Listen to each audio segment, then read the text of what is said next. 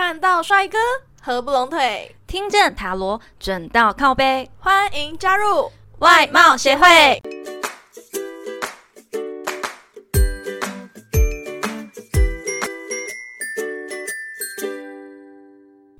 大家好，我是会长五千人，我是副会长 Jina。在五零六零年代啊，爸妈的那个年代，大家都是先成家再立业。普遍都很早结婚，孩子呢也是一二三四五生个一箩筐。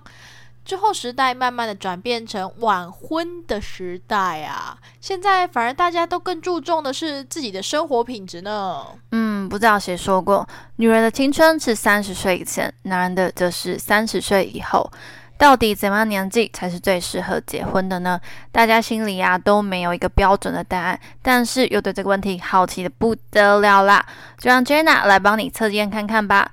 今天的大众占卜主题就是你会几岁结婚呢？请会长帮我们念一下今天的题目吧。以下四种相处模式，请问你最喜欢和伴侣做什么呢？一、一起吃东西；二、一起逛街 shopping；三。一起去旅行，四一起谈情说爱聊聊天，有四个选项：一一起吃东西，二一起逛街 shopping，三一起旅行，四一起谈情说爱聊聊天。那会长你是选？会长没有伴侣，我选单身。嗯，想象一下，你跟欧巴，你想跟他做什么？我想跟他一起吃东西。因为其他的我都觉得还好，旅行、逛街，然后聊聊天。好，我觉得我会把天聊死。你不怕你的吃相太难看？他不会在意我这点吃相。果然，想象的爱情是最美好的。你想怎么样？来啊，来啊！嗯，我的话，我应该是选一起去旅行。你就是个没有旅行会死的人。没错，没错，一年要出国三次的人。哎，有吗？因为疫情没办法，疫情前是这样子。希望疫情之后呢，可以每年都出国好几次。嗯，没错，要努力赚钱哦。你选择跟爱人出国，不选择跟朋友出国啊？我朋友也可以。我不是也出过国，就一次而已。那你你没有，你太难约了。哪有？你很难约啊？是钱包不允许。好，那我先测看看准不准。会长，你觉得你自己几岁结婚？我觉得呢，我应该是二十八岁就会结婚吧，这就是女生的适婚年龄啊。如果超过二十八岁，就有点困难，因为二九不能结，三十又觉得太老。嗯，所以你是觉得二八以前还是以后？以前，我自己觉得啦。那你觉得交往多久你能够接受结婚？至少三年。那你二十五岁就要交到？对。那请问您交到了吗？还没，那我应该是三十岁以后才会 结婚。好，慢慢来，慢慢来，不急不急。好那，你赶快解答，选到一号是几岁会结婚？我很紧张哎。好，一号就是会长的答案喽。一起吃东西的小天使，结婚年龄在二九到三三岁。为什么你会三十岁才结婚呢？嗯，因为你呀，在感情路上其实都还蛮顺的啊，一路走来没有什么人，人生啊，大部分时间其实都是单身状态，但同时也没有遇到合适的伴侣啦。就算遇到了，也会因为各种芝麻小事没有办法开花，结果论及婚嫁。而且你本身桃花其实也蛮少的哦，所以啊，对感情也是可有可无，不太在意。如果啊，你目前还没有三十岁的话，建议你可以先把重心放在自己的身上，努力提升自己的生活，自然属于你的正缘啊就会出现的啦。如果你目前年纪差不多在三十岁的话，嗯，可以多多观察身边正在交往的对象啊，或者新开的桃花哦，也许是个不错的结婚人选哦。幸好你后面有补充一点，不然我觉得前面你好像是针对我在说这句话。没有啦，我怎么会针对你？针对大家啊，选到吃东西的小天使，一路走来都没什么人，就算有也是没有结果。人生大部分时间都是单身状态，你这不是在说我吗？嗯，哎，你不是母胎单身，很准啊。好吧，我二十九到三十三了，好像也不算太晚呐，但也没有很早哎。就以前来说算晚婚，现在来说算是正常的 range。对，应该算是很正常。好了，我还是有希望结婚的。对，就差不多到三十岁才会遇到你的正缘。那选到二号呢？好，选到二号，一起逛街买东西。你的适婚年龄是二五到二十八岁。嗯，适婚年龄而结婚的你呢，只是为了结婚而结婚哦。你的结婚对象和你的个性超级合拍，他能够跟你同甘共苦，患难与共。虽然呢，你们的生活不算很富裕，但是省吃俭用还是过得去的啦。但你其实对这段感情并不是很满意，因为你们可能是交往很久了啊，就顺其自然的结婚，或者是双方家人的催促赶快结婚，更有可能是奉子成婚，并不是你内心真的想要的嗯状态哦。你其实没有想过要这么早结婚，只是面对种种压力，你似乎无力抵抗，只能选择接受了。提前选到二号的你，如果还没有走到论及婚嫁地步。嗯，请你先停下来，好好的思考，这是不是你要的未来哦？如果不是，记得做好保护措施哦。如果是的话，嗯，要注意配偶的状况，很可能会有第三者产生哦。选到二号，这个二十五到二十八岁，应该算是大家心目中的适婚年龄。就是二十五到二十八，就是你生活有一个目标明确的方向，几乎都是完成学业啊，还完学贷，然后你事业有一定的基础，心态上也比较成熟稳定的时候吧。所以这种时候通常就会，嗯，该有的都有了，好像该结婚喽。但是对现代人来说，有一点点太早了。对，如果是以前就啊，你这个年纪还没有嫁哦，一定生不出小孩啦，没有人要。那现在就是哇，你这年纪就结婚了，会不会应该工作不错吧？对对对，这么早就有这种承担责任的观念之类的。好，选到三号呢？选到三号，一起去旅行的小天使们，你的适婚年龄在十八到二十四岁。嗯，会很早婚的你呀，结婚对于年轻的你来说根本是一个名词而已，完全不在你的愿望清单里面哦。虽然你原本对结婚啊感到压力很大，觉得自己年纪还小，不太需要面对这些啦，但你现在遇到这个对象啊，让你觉得非常的安心，很早就认定他就是你的 Mr. Right。但是啊，因为你比较早就踏入婚姻了，所以很多想法很容易固执己见，听不进去别人的意见哦。你愿意和你的配偶沟通，但是你却不愿意采纳他的意见。虽然你是会很早婚的人呐，但是你的心思想法要更成熟一点，才能够好好维持你的婚姻状态哦。嗯，说到这个，我就想提一下我以前的一个同学，也就是我以前的同学。对他呢，是以前是一个很乖很乖的孩子，非常清纯可爱漂亮。那之后可能交了男朋友，有一点点走歪了。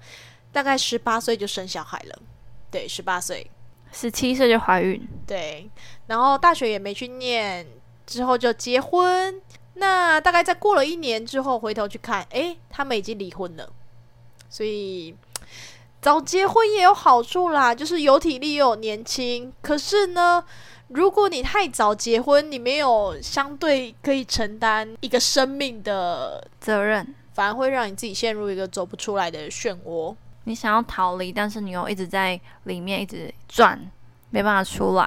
对对对，但我以前其实是想要早结婚的，因为我想说，嗯，我可以跟我的孩子当姐妹，对，然后去家长会的时候还可以特意穿辣一点，让我的孩子比较有面子。结果一切都是您想太多。对，因为现在都几岁了，也来不及了。对啊，所以早有早的好，晚有晚的好，看你怎么选择。但是。如果你是想要早婚的人，你要看清楚眼前的这个对象适不适合你能够走一辈子的。对，选到四号呢？选到四号，一起谈情说爱、聊聊天的小天使们，你的结婚年龄大约在三十四岁以上。诶，如果说四十呢？嗯，也在四号哦。反正就是三十四岁以上的话，就是四号。你的结婚对象很有可能是认识很久的故友，或者是已经是交往很久的对象喽。对彼此啊都非常的熟悉，跟他相处起来也非常的舒服，不太会有拘束的情况，就像家人一样的相处。但是啊，你是一件事情会思考很久很久很久的人，要等到各方面的事情都准备齐全，你才会去行动。你会想到工作可以做一辈子，伴侣值得你托付终身的完美状况才会结婚。别人呢是三思而后行，你是三十而后行。虽然呢你是属于大婚晚成的人，但这并不是坏事哦。休息是为了走更长远的路，结婚呢也是为了提升双方的幸福感跟生活品质哦。你和你的伴侣就是如此，你们相知相爱到结婚，什么都有了，只差个宝宝喽。这个年纪还生得出来吗？可以啦，所以他是一个工作完美，然后家庭完美，各方面都准备俱全，他才会想说哦，好吧，结婚了。哦，他可能就是想要弥补他缺少的东西而已。嗯，没错没错，加油，努力制造宝宝哦！哎，什么？好，我问你一个问题哦。嗯，你知道有个心理学研究啊，女性平均的适婚年龄是几岁吗？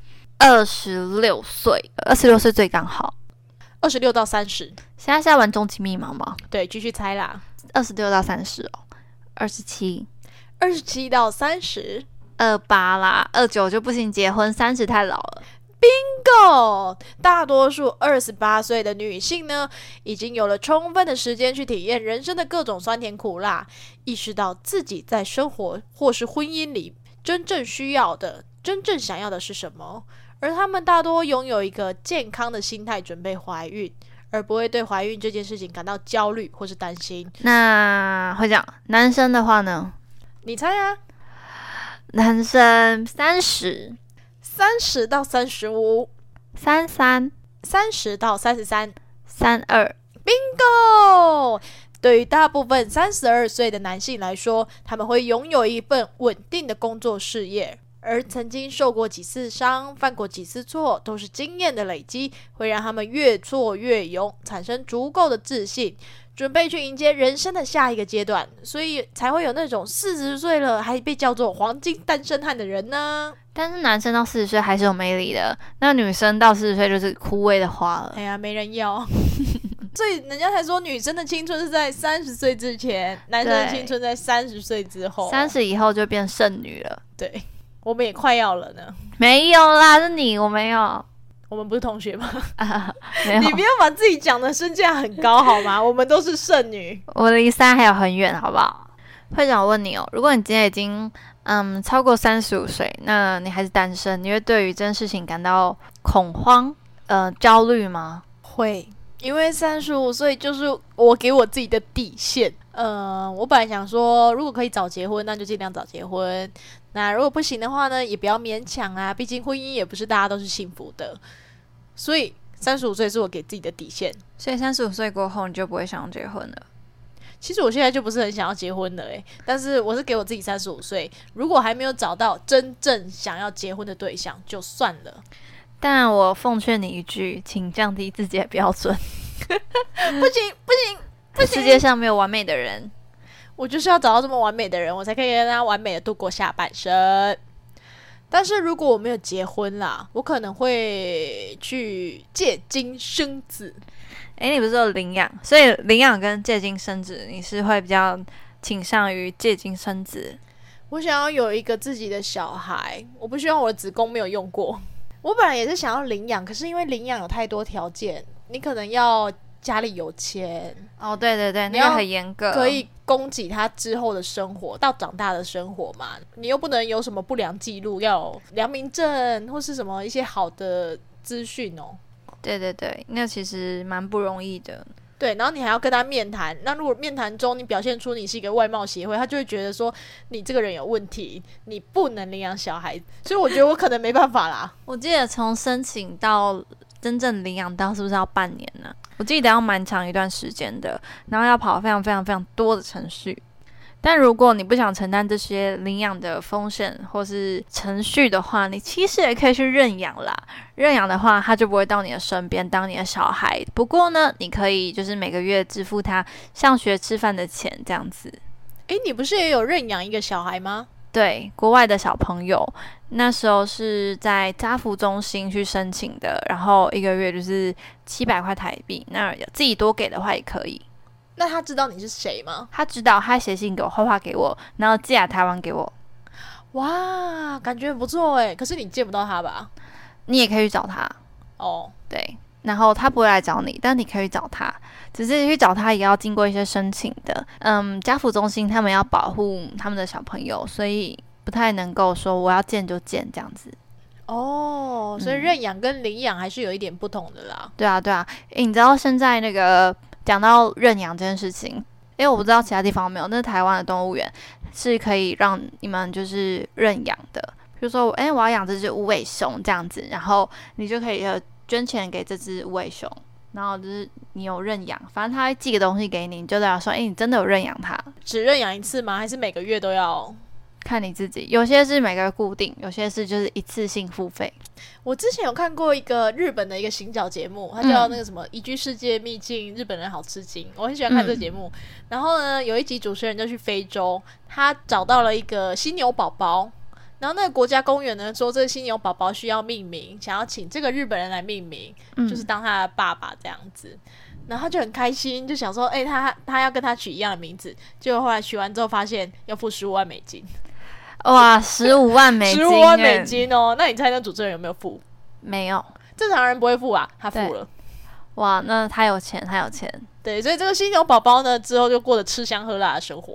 但是他也没有带回去啊。当然啊，犀牛怎么带回去？对啊，好，我觉得我没办法哎、就是有钱，我可能也没办法做到这么大付出。因为是人的话，哎、还可以，但是是动物，我就那你觉得我借精生子的想法怎么样？还可以啦。但是我希望就是还是可以跟相爱的人生一个你们爱的结晶？对，还是不一样的感觉吧。嗯，说的也是诶、好的，那这集的最后呢，我们请 Jenna 来抽一张彩虹卡，为听众朋友们给点鼓励吧。今天抽到的彩虹鼓励卡是对错不重要，重要的是从经验中得到教训。如果你有故事或建议想分享给我们，欢迎来信投稿。最后最后，别忘了订阅我们的频道，准时收听哦。看到帅哥合不拢腿，听见塔罗准到靠背，我们下次见拜拜